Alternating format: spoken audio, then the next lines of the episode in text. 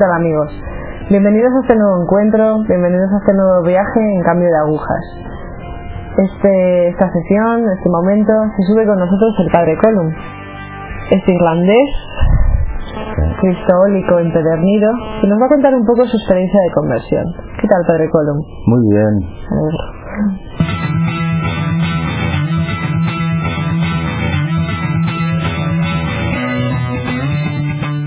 Bueno, cuéntenos un poco usted de dónde es. Pues como acabas de decir, soy irlandés de la ciudad de Cork, en, el sur de Irlanda.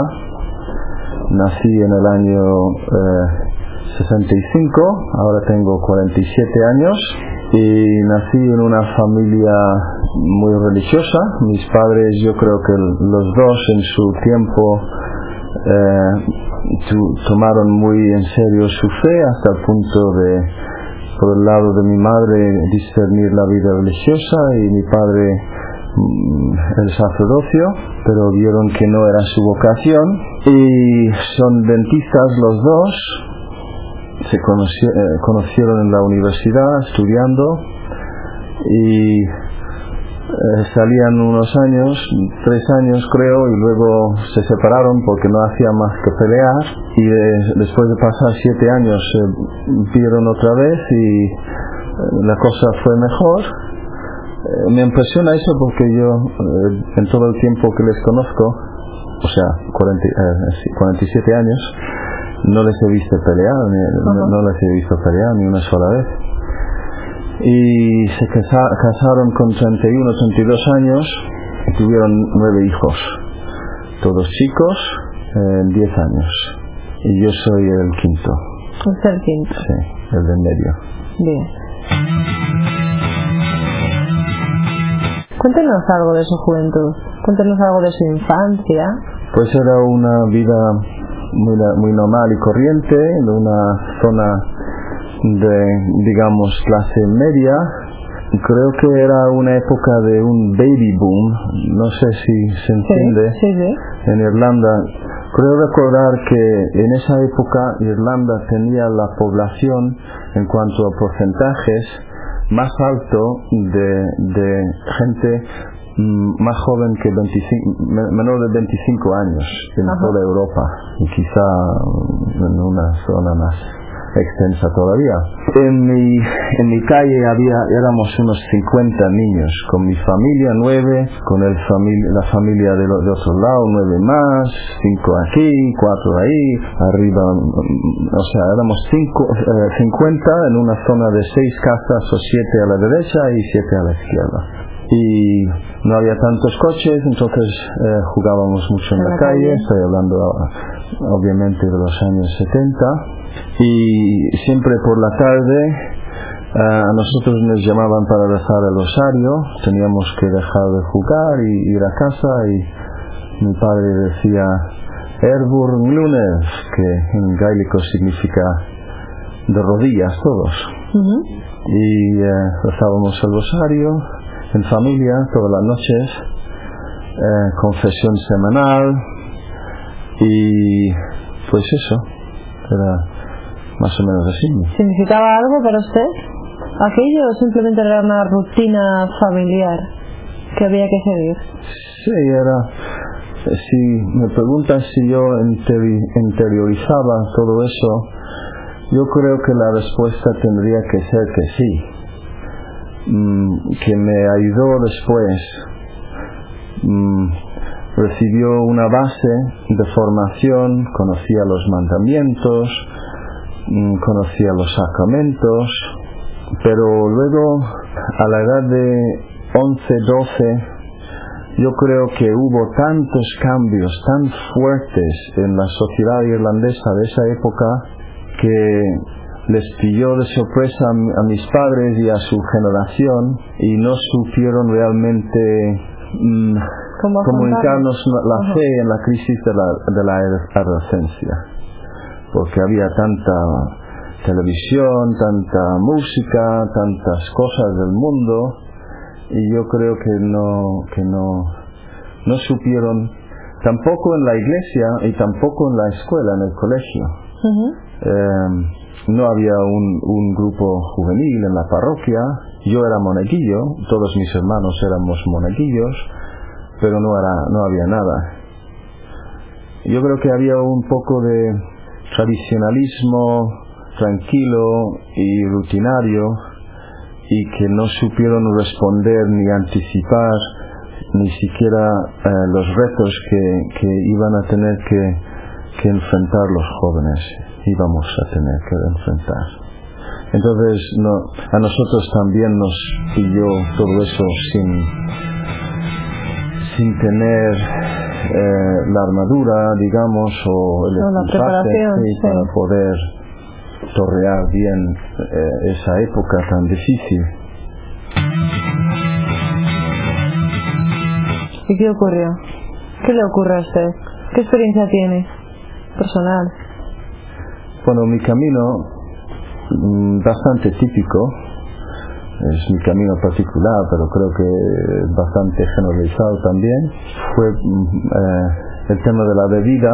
Yo jugaba al rugby y cuando ganábamos había fiesta, hay, hay varias gradaciones. Empiezas con eh, los de por debajo de 10, luego por debajo de 12, por debajo de 14. No sé si lo estoy diciendo bien en español. Sí, sí. sí. Y luego eh, por debajo de, de 16 Ujú. y según eh, va subiendo eh, en el equipo, pues la forma de celebrar las victorias se hace cada vez más Sube de nivel. más mundano, Sí. sí. Y yo me emborraché por primera vez con 15 años, después de un partido de rugby de esos. El tema del alcohol en esta en esa época y creo que todavía tiene como una una, una falsa se toma muy con humor y con ligereza en Irlanda y es casi como un emborracharse eh, poder beber 10 pintas de Guinness, o, o 12 o 15 es casi una, una manera de medir la hombría de, de, de una, La de un hombre sí. Y de las mujeres también Sí, incluso. y se felicita a uno por esas cosas y por lo que haya hecho estando emborra- eh, borracho etcétera. Hay toda una mitología tonta y peligrosísima ruinosa diría yo eh, alrededor de ese ambiente del bar y de la y del alcohol. Y yo me metí de lleno en todo eso. Empecé con 15 años pero yo tam- tenía otro otro amor que era la literatura me gustaba leer desde muy pequeño. Mi- mis padres nos eh, animaron desde muy pequeños a leer. Apagaban la televisión, eh, el televisor cada noche a las eh, seis y media después de ver las noticias y a cada uno nos, nos, nos mandaban a, nuestra habitación para estudiar. Eh, éramos nueve, como dice, podía haber tres en una habitación estudiando, en un ambiente de silencio. Y como a mí me gustaba leer, pues cosas de historia y sobre todo literatura, Ujú. entonces eh, sacaba buenas notas. Era un proceso, es lo que digo. No, no, no era cuestión de emborracharme con 15 años y después pues ir por ese camino de lleno con 15 años, porque tomaba en serio también a, a la misma vez los estudios. ¿Se licenció usted en literatura? Sí, primero eh, el bachiller, se dice. Primero el bachiller. Bachiller. Luego estuve dos años eh, estudiando para la licenciatura, pero mm, bebía mucho y no saqué la licenciatura. Luego fui a Inglaterra para trabajar eh, tres años en una pre- empresa de viajes y eh, ahorré dinero y volví a Irlanda y terminé la licenciatura. Entonces tenía 26 años, o sea, hubo una, un hueco ahí de trabajo. Sí. ¿Qué pasó sin más? ¿O en ese hueco hubo algún tipo de experiencia que a usted le marcara en su vida? en el sentido de que probé lo que el mundo llama éxito, supongo, porque el trabajo era un trabajo muy bueno y me, me enviaron, me enviaban varias veces para hacer cursillos de formación.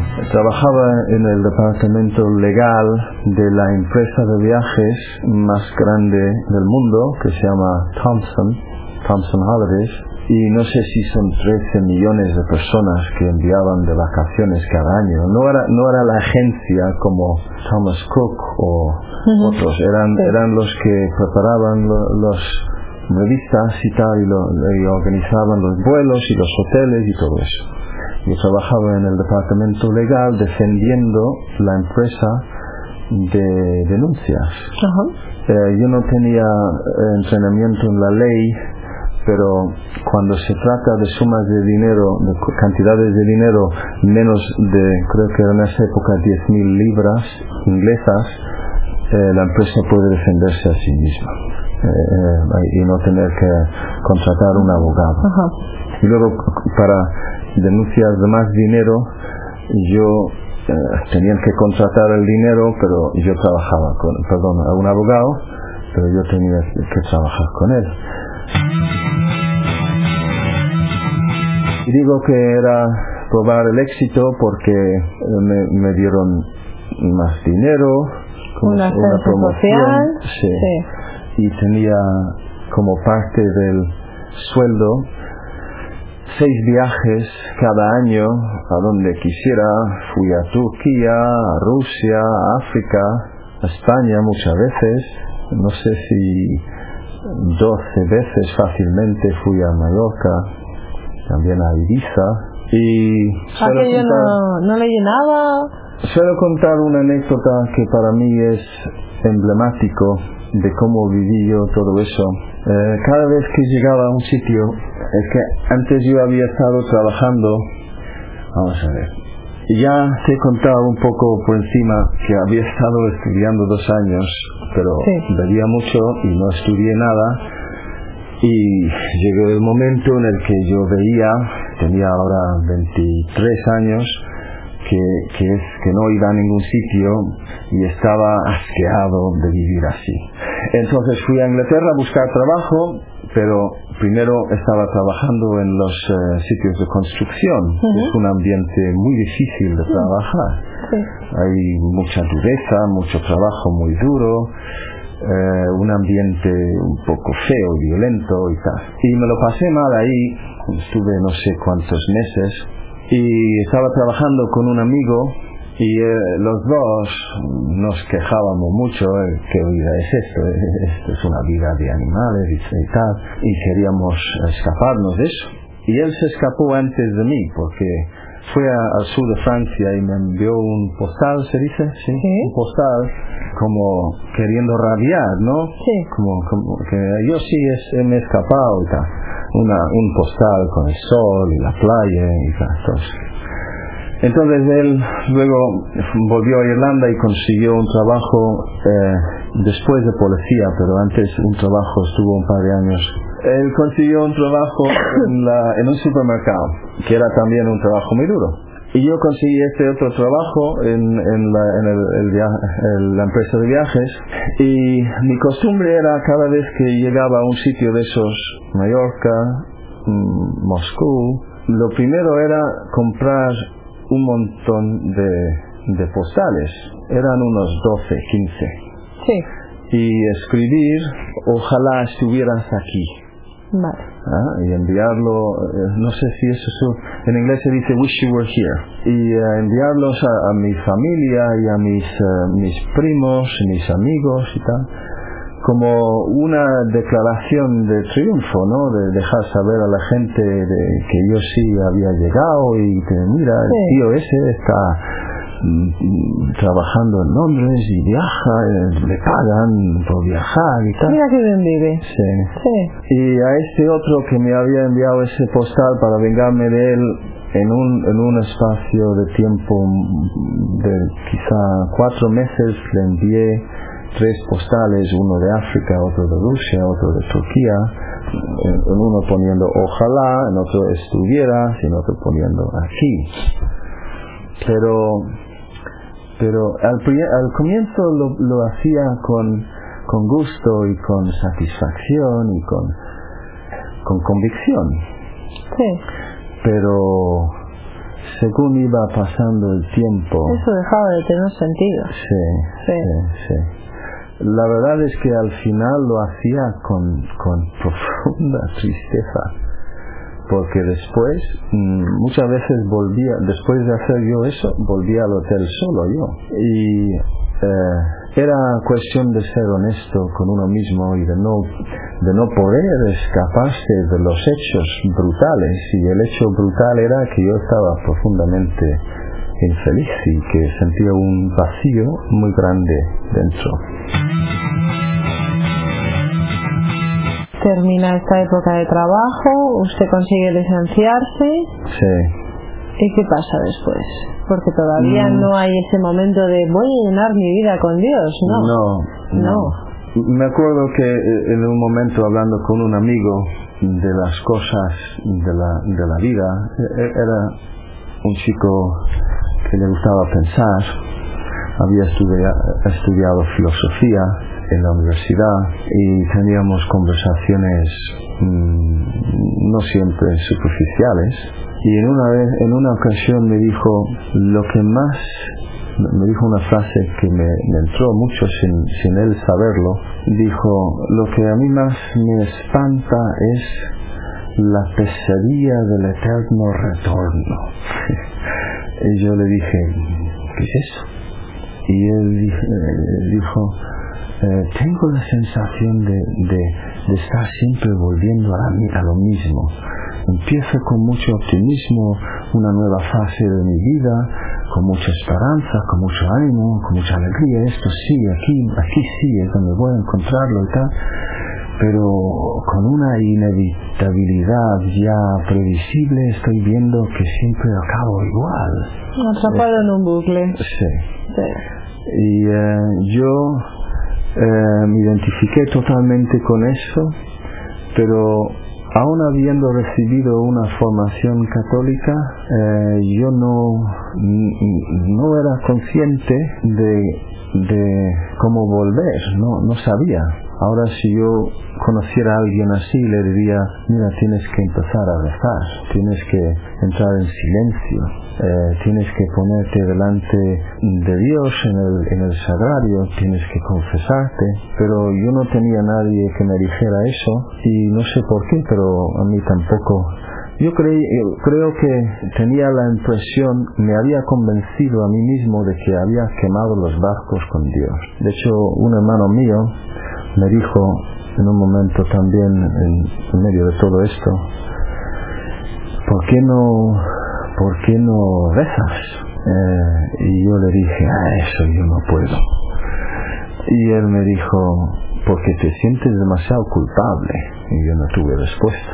Pero creo que le dio en el clavo, ¿se dice? No sé, pero eso era la situación. Luego sí me, me licencié, como dices. Eh, cuento esto porque corté con el trabajo, lo dejé. Y lo dejé muy antes de conocer a Dios. Simplemente porque veía, porque no me llenaba. Entonces mm, volví a Irlanda para retomar el hilo y para eh, terminar la licenciatura pensando pues que a lo mejor aquí eh, me, me licencié y me, me dieron una buena nota, pero justamente me pasó lo mismo.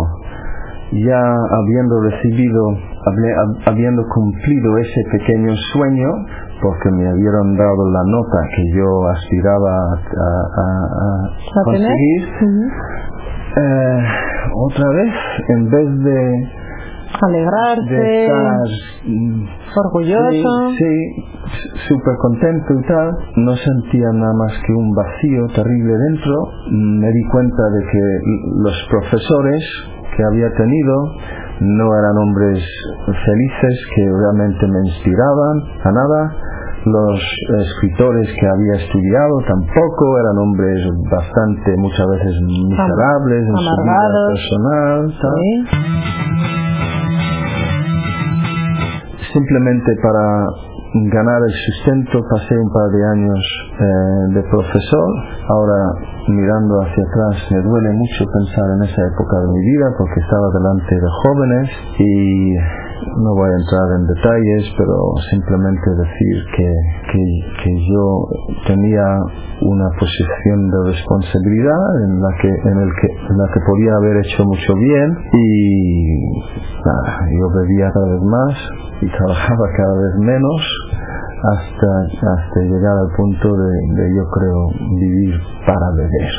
Bebía ya estoy hablando ahora de cuando tenía 27, 28, 29 años y pasaba cinco o seis noches a la semana en el bar y muchas veces antes de ir al bar en casa viendo un partido de fútbol lo que sea bebiendo latas de cerveza antes de salir y tal. luego salía por la noche para ir a algún club iba, llegaba a casa a las 3 dormía cuatro horas iba a clase terminaba las clases, dormía de 5 a 8, lo que sea, otra vez y tal. Eso era la vida, así se puede usar la palabra. Sí, ese bucle sí. peligroso en el que se había metido. Sí, sí. Salimos de ese bucle. Eh, no se sale de ese bucle. Le rescatan. Eso es. Ahí tiene que haber alguien que le saque. Mm yo había tenido una, una oportunidad de, de, de, ser rescatado con 26 años porque una, una amiga, más bien una hermana de un amigo mío, me, me presentó a una señora eh, que tenía fama de tener dones especiales de, de sanación, sí. una mujer eh, especial, muy religiosa y tal, que se dedica a ayudar a la gente es como un canal de la gracia. Y me invitaron a una, una cena en una casa donde iba a estar ella de visita en Londres y tenía ahora yo 26 años. Era cuando estaba terminando la licenciatura.